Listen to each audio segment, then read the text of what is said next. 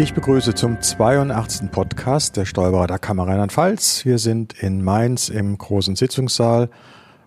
Nach wie vor Corona, Corona gerecht heißt es, mit langen äh, Kabeln und weit auseinander. Fenster ist geöffnet, da dieser Virenventilator läuft. Also wir sind hier bestens geschützt.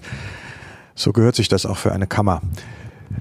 Podcast-Team heute, Ralf Nick, Ö-Ausschuss und Matthias Gahn vom IT-Ausschuss.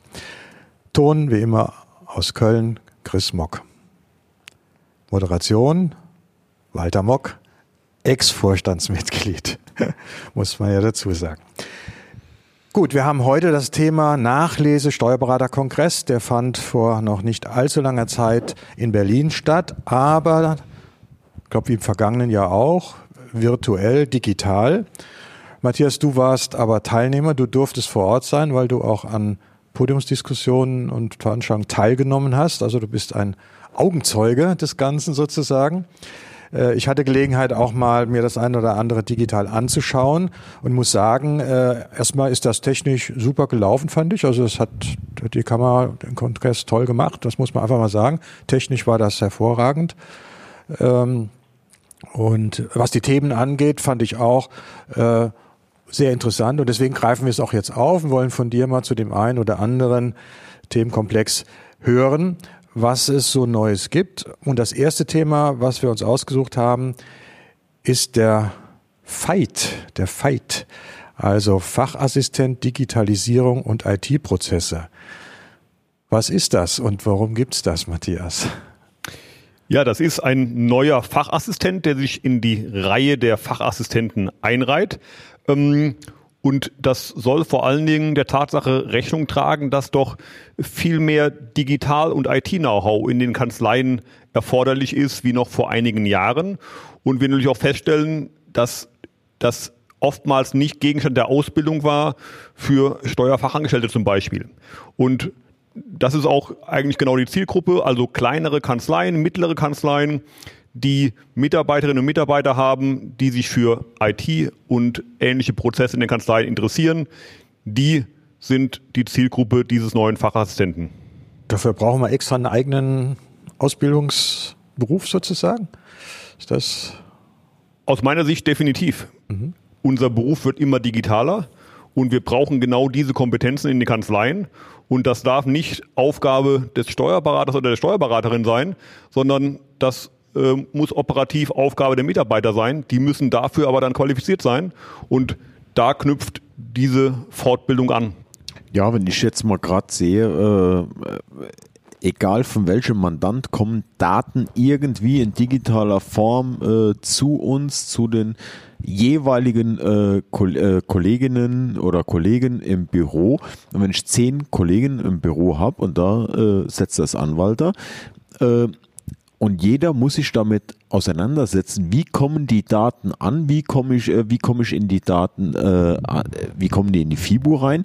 Und dann brauche ich mittlerweile jemanden mit Fachkompetenz, der sagt, okay, ich handle das alles im Büro.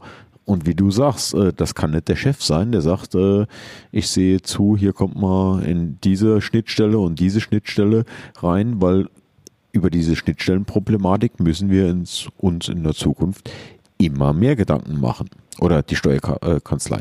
Aber ich denke, ist das ist genau das Problem, was du sagst, Ralf. Äh, ich habe das eigentlich selbst in meiner Praxis erlebt, weil die war ja auch nicht so groß. Wir waren mit zwei Kollegen, Kolleginnen, äh, acht Mitarbeiter. Das ist jetzt auch eine relativ kleine Kanzlei. Aber wer hat IT gemacht? Der Chef weil bei den Mitarbeitern war keiner in der Lage und wenn ich das nicht gemacht hätte, wäre es nicht weitergegangen. Aber es war auch immer schwierig, sich den neuen Herausforderungen zu stellen, neue Dinge zu, in die Praxis zu integrieren. Und das ist genau, was du sagst, äh, Matthias. Da braucht es eigentlich Mitarbeiter und die habe ich immer gesucht. Man kann die ausbilden. Wenn du Pech hast, ist der dann im nächsten Jahr weg, aus welchen Gründen auch immer. Und ähm, dann stehst du wieder da und dann bist du als Chef in der kleinen Kanzlei wieder gefordert, diese digitalen Prozesse voranzubringen. Insofern sehe ich das ganz genauso. Das ist gerade für die kleinen Kanzleien ein, ein, ein Muss, um heute weiterzukommen. Also ich glaube, das ist genau der Punkt, den du ansprichst, Walter. Ähm, die strategische Entscheidung in Sachen Digitalisierung und Kanzlei Zukunft, das ist sicherlich Chefsache. Aber die operative Umsetzung, die sollte definitiv nicht Chefsache sein. Ansonsten ist die Gefahr, dass das Ganze versandet. Denn was sollen wir noch alles machen? Neben unseren sonstigen vielfältigen fachlichen Aufgaben haben wir dafür gar keine Zeit. Und wenn ich dann sehe, dass ich einem jungen Auszubildenden oder einem potenziellen Auszubildenden sagen kann, du hast nicht nur irgendwas mit Zahlen äh, soll und haben zu tun, sondern du hast auch die Chance, IT-lastig äh, dich weiterzubilden und da einen Fachberater zu machen, Perspektive zu bieten den jungen Menschen. Auch in dem Bereich, da sagen wir, okay, das ist ein Pfund meines Erachtens für die Ausbildung zum Steuerfachangestellten, wenn ich dann sage, okay, du kannst nach drei Jahren oder Gott weiß wann äh, den Fachassistenten IT äh, machen und du bist bei uns für die IT zuständig. Das, ist, das ganz, ist ja äh, ganz für, wichtiger für junge äh, Leute, die jetzt gerade aus der Aus äh, oder in die Ausbildung gehen, schon ein Thema, wo man sagt, äh, ja. kann äh, entscheidend sein. Was sind denn die Voraussetzungen, um dann letztlich das machen zu können? Also entweder ganz klassisch Steuerfachangestelltenausbildung und ein Jahr praktische Tätigkeit ähm, oder aber ein abgeschlossenes dreijähriges Hochschulstudium und ein Jahr praktische Tätigkeit es geht aber auch eine andere, gleichwertige Berufsausbildung und zwei Jahre praktische Tätigkeit. Und ohne entsprechende Berufsausbildung wären es drei Jahre praktische Tätigkeit. Also relativ einfache Zulassungsvoraussetzungen, um das einer sehr breiten Zielgruppe zu öffnen. Also wer in der Steuerberatung schon ein bisschen arbeitet, kann es im Prinzip machen, kann man Definitiv. sagen. Kommt damit ja. rein. Äh, was sind denn die Inhalte? Gibt es da gibt's schon einen Lehrplan oder Inhalte, was da jetzt gelehrt wird? Ähm, ja, es gibt ein, äh, ein Skript äh, von der Bundessteuerberaterkammer federführend erstellt worden von der Steuerberaterkammer Berlin ähm, von Alexander Schüffner, dem dortigen Präsidenten. Ähm, es gibt eigentlich fünf große Komplexe. Zum einen das Thema Abgaben und Verfahrensrecht, ähm, dann das Thema Datenschutz, das Thema Automatisierung, digitale Arbeitsabläufe in der Kanzlei, digitale Arbeitsabläufe im Mandatsverhältnis und als letzten Punkt, das war der sechste, nicht fünf, die Zusammenarbeit mit Finanzbehörden und Dritten. Das sind die Themenkomplexe der Weiterbildung. Da kann man nur hoffen, dass das auch sagen wir mal, sehr praxisbezogen ausgestaltet ist und sich nicht in theoretischen Abhandlungen äh, ergeht. Das ist es äh, definitiv erfreulicherweise, denn ein Bestandteil der mündlichen Prüfung ist eine Präsentation, die sich der Prüfling selber inhaltlich aussuchen kann. Also er kann selber das Thema festlegen. Und es geht darum, ein Projekt aus der Kanzlei im Rahmen dieser mündlichen Prüfung vorzustellen und zu präsentieren. Daran anschließend gibt es noch ein Fachgespräch, aber es ist sehr, sehr praxisnah gestaltet. Das klingt gut. Kann man sich schon anmelden? Man kann sich noch nicht anmelden, aber die erste Prüfung wird am 30. März 2022 stattfinden. Also die Prüfungsvorbereitungen starten irgendwo im Spätsommer und dann wird es auch die ersten Anmeldemöglichkeiten bei den Kammern geben. Ja, anmelden ist das eine, aber wo kann ich mich vorbereiten zu diesen Themen? Gibt es dann Kurse, Vorträge oder wie findet das statt? Es gibt so die üblichen Lehrgangsanbieter, die auch Weiterbildungen zum Steuerfachwirt und zum Steuerberater anbieten, die dann teilweise auch diese neue ähm, Fachassistenten-Fortbildung äh, äh anbieten. Denn ich kann mich da ja nicht selbst, also so im Eigenstudium äh, reinlesen, sondern da muss ja sicher irgendwo ein System dahinter sein, ein, ein Kleiner Werbeblock der ja. DWS hat, glaube ich, äh, irgendwann in den letzten Tagen äh, schon was zugeschickt, dass die da Online-Fortbildung äh, sehr gut unterwegs sind und als ich das gelesen habe, auch zu sehr annehmbaren Preisen. Werbeblock beendet. Äh, Werbeblock 2, gibt es von der Akademie auch schon etwas? Bist du da, seid ihr da informiert? Ihr seid ja äh, Vorstand hier tätig. Von der Akademie gibt es dazu, so viel ich weiß, kein Angebot. Ähm, Werbeblock 3, es gibt aber auch noch andere Anbieter im Markt, die dort schon sehr aktiv sind. Werbeblock 3 beendet. Gut, das war dann die Werbung mal rundum. Da ist jeder zurecht jetzt gekommen, jeder mal drangekommen. Ähm, ja, das heißt im Grunde genommen, derjenige, der das machen will, muss mal gucken, ob er die Voraussetzungen erfüllt. Er muss einen Anbieter finden, mit dem er so ein bisschen das eben in der Vorbereitung macht. Und dann könnte er am 30. März die Prüfung ablegen. Wer prüft denn was? Wer sind die Prüfer? Ich meine, die müssen ja auch dann Ahnung haben. Äh, muss ja auch jemand sein, der ein bisschen IT-mäßig äh, unterwegs ist. Geprüft wird in den jeweiligen Regionalkammern. Ähm, Rheinland-Pfalz hat ähm, die Prüfung abgegeben an Nordbaden und dort wird es einen Prüfungsausschuss geben, der Kammer Nordbaden, der die Prüfung durchführt. Das ist eine bekannte IT-Kammer, da kann man hoffen, es ist in guten Händen. Ja, gut. Also das wäre mal für mich der erste Themenkomplex, Matthias. Oder hast du noch was Ergänzendes, was wir vergessen hätten zu dem Thema Assistent? Ich glaube, wir haben die wesentlichen Aspekte alle genannt. Ja, gut. Dann kämen wir zum zweiten äh, Themenkomplex. Das ist die Steuerberaterplattform. Es ist ja heute ja schon modern und State of the Art. Man arbeitet auf Plattformen zusammen und nicht mehr irgendwie mit E-Mails. Was ist die Steuerberaterplattform? Was bietet sie uns? Und äh, wo geht's dahin, die Reise? Ich glaube, beim Thema Steuerberaterplattform können sich erstmal viele nicht wirklich was darunter vorstellen, was die Zielsetzung ist. Ähm, vorangetrieben wird das Ganze von Dr. Mehnert, dem äh, Kammerpräsidenten aus Nürnberg. Ähm, und es geht um die Schaffung und Etablierung einer modernen und zukunftsfähigen Steuerberaterplattform, damit Steuerberater sich als Organ der Steuerrechtspflege identifizieren können und vor allen Dingen authentifizieren können. Das ist zentraler Bestandteil dieser Plattform. Vielleicht einfach mal in aller Kürze ähm, vier mögliche Anwendungsbeispiele, weil es dann wohl am klarsten wird. Ähm, eine Möglichkeit ist ähm, der Zugriff auf das sogenannte OZG Unternehmenskonto, also eine Möglichkeit, dass wir als Steuerberater bei den Städten und äh, Gemeinden die Gewerbesteuerbescheide unserer Mandanten abrufen können. Ein zweiter Aspekt, der vor allen Dingen die Kolleginnen und Kollegen betrifft, die bei äh, Finanzgerichten aktiv sind, das ist das Steuerberater-Postfach. Eine dritte Möglichkeit, das ist eine synchrone Kommunikation ähm, mit der Finanzverwaltung, also eine Art Chat-Funktion mit Kommunikationshistorie. Chatten mit der Finanzverwaltung wollten wir schon immer mal. Ähm, die Steuerberaterplattform wird es möglich machen. Und ein vierter möglicher Komplex, das ist das, was vor allen Dingen die Kammern betrifft, nämlich ähm, die Verwaltung und die Interaktion mit den Mitgliedern. Da wäre ein Anwendungsszenario zum Beispiel die Anmeldung zur Steuerberaterprüfung über die Plattform.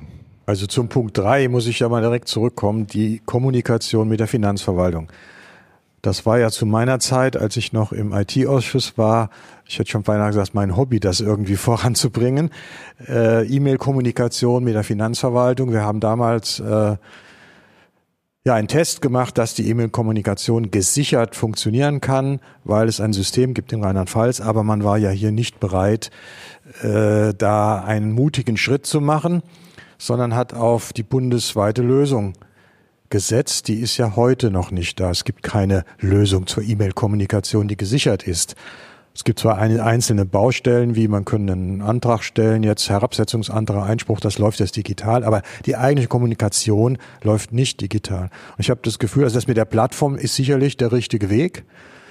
Und die E-Mail wird sich damit überholen, weil dann braucht man keine E-Mail mehr. Damit ist das Thema ja weg. Äh, dann haben die ja recht, die es nicht gemacht haben, aber sie haben sieben, acht Jahre Kommunikation verschenkt aus meiner Sicht. Ähm, aber die Frage ist, macht denn die Finanzverwaltung da mit an der Stelle? Weil da brauche ich ja eine Schnittstelle und die Schnittstelle heißt bei denen immer Elster. Und hat die Plattform dann eine Elster-Schnittstelle oder wie soll das laufen? Also die Diskussion dazu war ganz spannend. Ähm, die Finanzverwaltung möchte mitmachen, weil sie sich davon auch natürlich viel Arbeitserleichterung ähm, verspricht.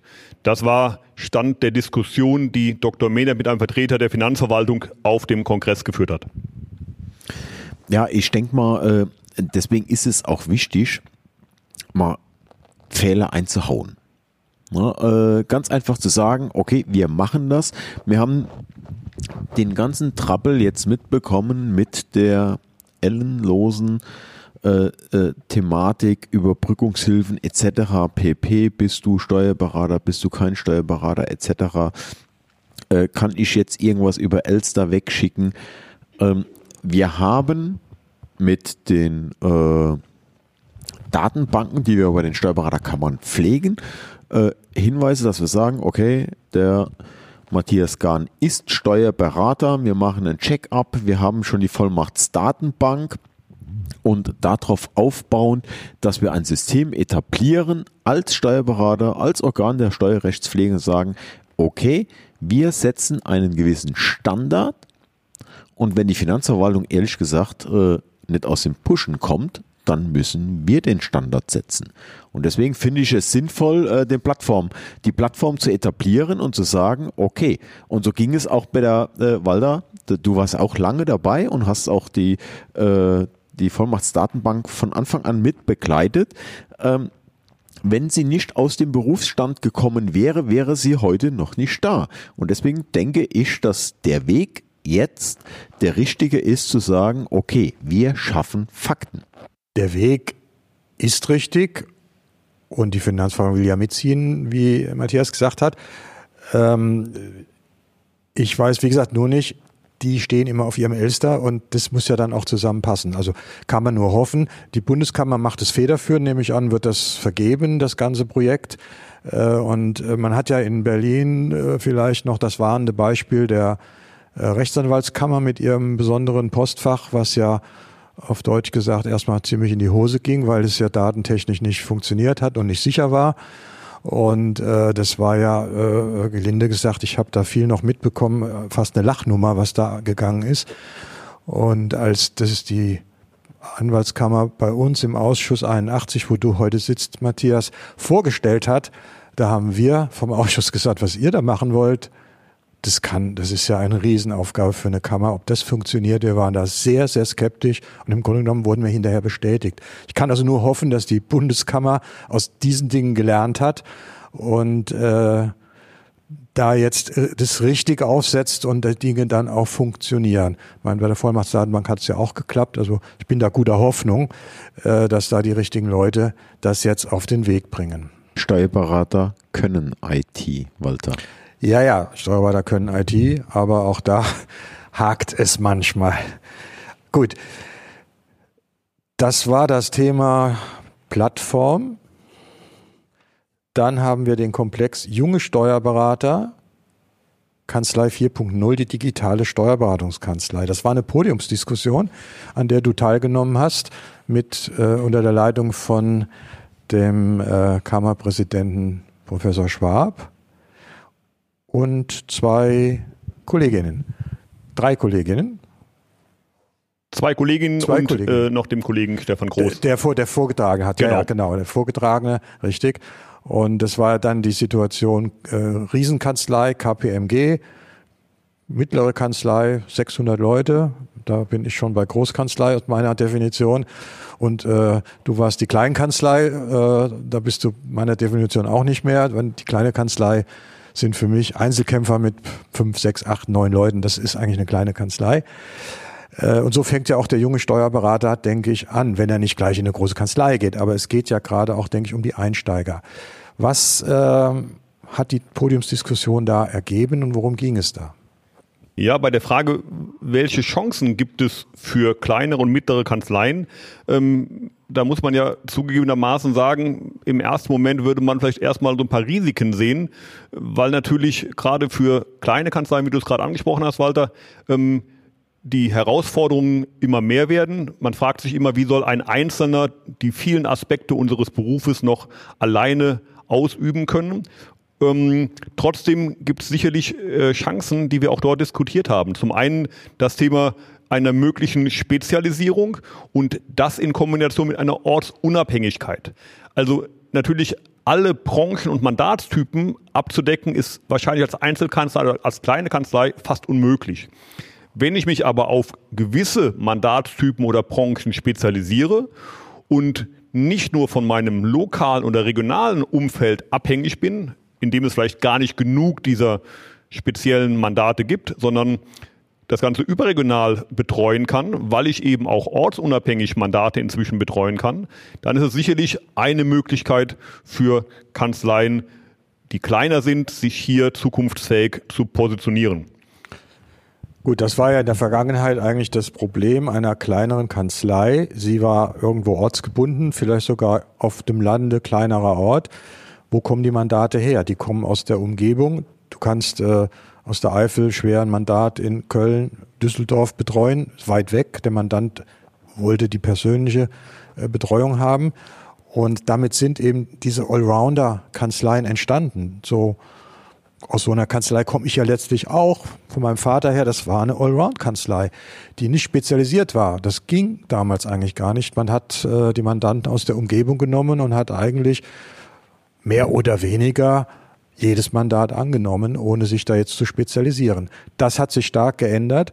Und ich glaube, der Aspekt, den du genannt hast, dass man jetzt ortsunabhängig arbeiten kann, und das hat ja die Corona-Krise verstärkt, das ist ja durch Homeoffice und so weiter noch mehr geworden. Das ist die Chance für äh, kleinere und junge Kanzleien zu wachsen und sich die Themenfelder dann auch auszusuchen. Also da bin ich ganz bei dir. Ähm, die Frage ist, was sind neue Beratungsfelder für solche Kanzleien neben der normalen, äh, wie sagt man, äh, Erklärungsberatung, also Steuererklärung, Lohn und FIBO? Äh, ja, neue Beratungsfelder, äh, ich will da vielleicht mal dazwischen grätschen. Äh, es ist immer die Frage, ist es, sind überhaupt neue äh, Beratungsfelder zwingend notwendig? Wenn ich mir ein gewisses Know-how als Berater für Handwerksbetriebe, Maler, Maurer, was weiß ich nicht, aneigne und ich heute im digitalen Zeitalter, äh, ich kommuniziere das auch und der Maler in, wir sitzen hier in Mainz und der Maler in München sucht einen versierten Steuerberater und er sagt, ich kenne mich mit Malerbetrieben gut aus. Wo sucht der? Der fragt nicht mehr seinen Malerkollegen, wie du es eben gesagt hast, vor, wie vor 25 Jahren, sondern der fragt heute äh, die Suchmaschine. Ne? Und wenn du dann da auftauchst, dann brauchst du kein neues Beratungsfeld, sondern die Spezialisierung. Und da kommt es meines Erachtens unter anderem auch drauf an, nicht nur äh, neue Beratungsfelder, sondern auch Spezialisierung und sagen, okay, ich kenne mich mit dem Thema sehr gut aus. Also Spezialisierung gebe ich dir völlig recht. Das ist eine Möglichkeit und wir haben ja auch den Fachberater in verschiedenen Bereichen, wo man das auch nach außen entsprechend kommunizieren kann. Aber das neue Beratungsfeld, glaube ich, geht ja eher in die Richtung IT und das, was da alles an Möglichkeiten ist. Und äh, da sind wir ja schon wieder bei dem Thema Fachassistent. Ähm, das ist ja eigentlich eine Chance auch für jüngere und äh, jüngere Kollegen und kleinere Praxen. Wie siehst du dieses, sagen wir mal, dieses Feld für einen Berater? De definitiv. Also ich glaube, der Übergang von der Frage, welche Chancen bestehen für kleinere und mittlere Kanzleien, hin zu der Frage, ähm, was machen wir eigentlich mit den täglich neuen Beratungsfeldern, die irgendwo entstehen, der ist ziemlich fließend. Ähm, ich glaube, ein ganz verrücktes Beispiel ist das Thema Kryptowährung. Ähm, alle reden darüber, keiner kennt sich damit aus, keiner kann es deklarieren. Das wird auf uns mit einer Riesenwelle äh, zukommen, wenn unsere Mandanten uns auf einmal erklären, ja, wir haben auch Kryptowährungen, die wir halten wie deklarieren wir das eigentlich überhaupt? Und da trifft Steuerrecht Technik, denn nur Steuerrecht hilft uns auch nichts, wenn wir die Daten überhaupt nicht aufbereiten können und gar nicht wissen, was wir damit machen sollen. Und da bin ich komplett bei dir, Ralf. Da sucht sich dann derjenige, der mit Kryptowährungen handelt, den Steuerberater, den er online irgendwo über Suchmaschinen findet, ähm, als Experten für das Thema Kryptowährungen. Da habe ich letztens äh, jetzt nur so äh, nebenbei. Äh, Kollege stellt die Frage, äh, bietet ihr Kryptowährung als Zahlungsmittel an? So, und wenn ich als Steuerberater Kryptowährung als Zahlungsmittel anbiete, dann sagt der Mandant, äh, der kennt sich damit aus, also gehe ich mit meiner Kryptowährung zu dem Steuerberater. Na? und der andere also. äh, geht zum äh, Berater, der Nimmst sich mit Maler oder mit. Wie bitte? Nimmst du Kryptowährung an? Äh, nee. Noch, noch, nicht. Wenn wir nee. das Thema äh, Kryptowährungen als äh, Honorar äh, akzeptieren, dann glaube ich, kriegt unsere äh, Geschäftsführung die Krise beim Thema Geldwäsche ähm, könnte schwierig werden. Da müssen ähm, wir erstmal hier die Blockchain erklären wahrscheinlich. Ne? ähm, aber äh, also das ist ja so ein Extrembeispiel für das Thema ja. Äh, neue Beratungsfelder. Aber ähm, äh, äh, Matthias, bei mir ist das schon zweimal aufgeschlagen in der Praxis ja? das Thema und ich wir müssten uns damit auseinandersetzen. Und leider auch in einem sehr äh, ja, großen Umfang. Äh, das ist ein Problem, weil im Grunde keiner so richtig weiß. Man kann es mit den normalen steuerlichen Dingen versuchen abzuhandeln, aber da gibt es ja inzwischen schon äh, Meinungen, dass es eben so gar nicht geht und was die Finanzverwaltung da machen will, überhaupt nicht rechtens ist. Aber das wollen wir jetzt nicht vertiefen. Nur das ist sicher ein Thema, was kommen wird. Definitiv, vielleicht auch das noch ergänzend. Ähm, bei den vielen neuen Beratungsfeldern muss man ja überlegen, welche kann und will ich mit meiner Kanzlei abdecken und bei welchen Aspekten muss ich mich gegebenenfalls mit Kolleginnen und Kollegen vernetzen. Und das werden wir in unserem nächsten Podcast ja aufgreifen. Ähm, Vernetzung unter Kollegen ähm, als Chance auch für gerade kleinere Kanzleien. Genau, das ist jetzt der fünfte Werbeblock für den nächsten Podcast. Da geht es nämlich ganz genau um die Zusammenarbeit und Vernetzung. Und das ist gerade bei diesen Themen, finde ich, sehr wichtig, weil da gibt es inzwischen ja, Spezialisten, die sich auskennen, auf die man zurückgreifen kann, aber man muss sie halt kennen. Man muss den Kontakt zu den Kollegen, äh, Kollegen aufbauen. Ja, aber genau das ist das Thema mit den vielfältigen neuen Beratungsfeldern. Weil äh, ob man jetzt äh, das Thema ähm, Verfahrensdokumentation etc. pp. Wenn sich da jemand sehr gut mit auskennt, der andere kennt sich mit dem anderen Thema sehr gut aus. Ich kann ja nicht nur Mandanten beraten in der äh, in dem Themenfeld Beratungs ähm, Verfahrensdokumentation oder in Kryptowährungen, wenn ich dann wiederum Partner habe, die sagen, okay, der eine deckt dieses Thema ab, ich decke dieses Thema ab, äh, dann kann man auch diese zukunftsträchtigen Themen, wenn man die dann vollumfänglich anbietet mit Partnerkanzleien, ähm, dann ist man auch für die Zukunft als kleine Gesellschaft oder als kleiner Steuerberater, denke ich mal, auch sehr gut aufgestellt. Matthias, aus deiner Sicht noch etwas abschließend zum Kongress, wo du sagst, da vielleicht noch ein Hinweis oder? Also ich glaube, ähm, auf der einen Seite, ähm, wie du schon anfangs gesagt hast, technisch lief das richtig rund. Ähm, zum ersten Mal jetzt voll digital, nachdem er im letzten Jahr ausgefallen ist.